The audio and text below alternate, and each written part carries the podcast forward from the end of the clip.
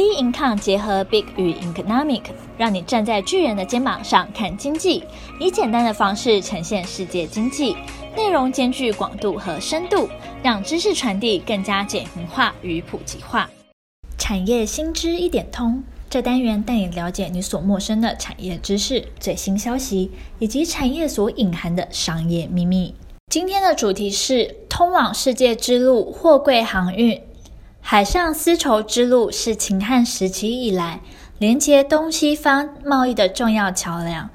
那开通了全球文化贸易的交流。如今，中国的一带一路也希望恢复海上丝绸之路的龙井。二十一世纪全球化以来，海运的需求大增，海运呢已经占了全球贸易额超过七十 percent，并且呢经济规模也持续的扩大当中。但是从二零一六年美国总统大选，川普上台后，诸多不确定因素呢在全球蔓延，政经诡谲多变，过去拉动世界增长经济的全球化正在动摇，连带的也牵动了海运的低迷。不过呢，二零一九年九月份公布最新的 BDI 指数创下九年新高，是否意味着全球经济会谷底翻扬呢？今天就带你一览货柜航运产业，全球货柜航运的路线啊，还有全球 TOP 货柜航运商，全球三大联盟能力比较，货柜三大种类，货柜航运成本观察指标，波罗的海综合指数，以及影响航运的景气因素。海运的贸易量是很大的，占全球贸易额的七十 percent 以上。全球啊，热门的航线啊，有远东欧洲啊，远东北美，或是欧洲到北美。二零一零年来，远东到北美呢，它的成长速度呢是最快的，并且呢，全球前二十大的货柜航运商呢，已占据八十八点四的市占率哦。而这其中 Top 二十货柜航运商当中，台湾的长荣海运呢，则占第七名；阳明海运呢是第八名；外海海运呢是十二名。那货柜航运商的第一名呢，就是马士基集团，它是全球最大航运公司，是在丹麦的哥本哈根。那核心的业务呢，是运输以及能源，包括离岸石油开采还有运输。第二名的话是地中海航运公司 MSC，它的公司呢是在瑞士日内瓦，它并没有上市柜，家族企业持有航运外。地中海邮轮为旗下公司，而第三名呢，就是中国远洋海运集团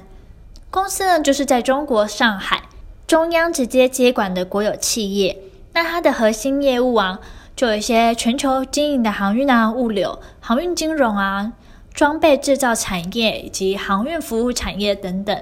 第四名是达飞海运集团，它的公司是在法国马赛。二零一五年的时候呢，他以每股一点三新加坡币收购新加坡东方海皇集团六十七 percent 的股权，而航运呢也组成了三大联盟。那组成联盟的话，他们的优点是彼此可以分享船只啊，节省成本。同航线不同公司呢一起运送货品，可以共同控制数量，价格呢以提升对买家的议价能力。这其中就有 Two M 联盟。大洋联盟 The Alliance，还有其他，那这些联盟详细的成员呢，可以到我们 bin con 官方网站来看。各联盟呢，每周装运能力的比较呢，像是远东到欧洲的航线呢，它的每周载运量呢，Two M 跟太阳联盟是差不多的，都占三十六 percent，The Alliance 则占二十五 percent。那远东到北美这条航线呢，它的每周载运量呢，大洋联盟呢是最多的，占三十七 percent；The Alliance 呢是第二多的，二十六 percent；Two M 呢是占了十九 percent，而其他联盟呢也逐渐的成长，增长了二十点五 percent。货柜呢有三种种类，有散装货柜以及夜货船。散装呢主要载运大宗商品，像是谷类啊、煤、矿砂；货柜的话呢，载运工业制成品，定期的航线寡占了市场。夜货船呢是是专门载送液体的船只，运油船、化学品船啊，以及以及液化天然气运输船。其中货柜航运成本呢占最多的是燃油费以及港埠费，都各占二十五 percent。其中像是码头装线费啊也占了二十 percent，船舶租金啊占了十五 percent，折旧费用占七 percent，其他费用占了八 percent，这就是主要货柜航运的成本。货柜航运的成本刚有提到说，港部费占了二十五 percent，以及码头装卸费占了二十 percent。这两个成本呢是由各国港口自定价格，因此呢厂商缺乏议价的能力。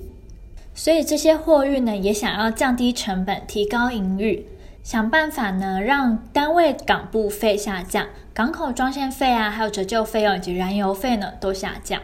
所以有提出了几点措施来降低这些成本，像是船舶专业，像是船舶专业化，装卸呢缩短时间，滞港的时间呢就会下降，还有船舶自动化，人数减少呢也会减少物料的消耗，还有主副港。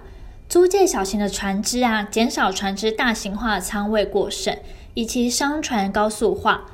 单次航运的时间下降，航次增加，总载运量增加。接下来呢，提到观察领先指标波罗的海综合指数 BDI，这数据当中呢，两千是航运公司的盈亏线，跌破两千呢，所有的航运公司就是亏损的。目前呢，全球经济呢也会影响航运。因为经济的增长，需求增加，航运量呢也跟着增加。那会影响航运的景气因素呢？最主要呢是因为全球铁矿啊，还有煤矿的运输需求量，以及全球谷物运输的需求量，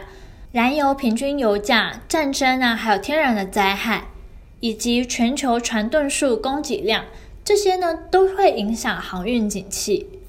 那从二零一八年经济的不确定因素，加上油价上涨。运价疲软，对全球航运公司而言，压低营运的利润。二零一九年初，马士基的 CEO 示警，二零一九年全球经济前景会比二零一八年更糟糕。而如今中美贸易战、两国课税高关税的不确定因素，加上汇率战开打，都让二零一九年下半年航运产业增添许多未知数。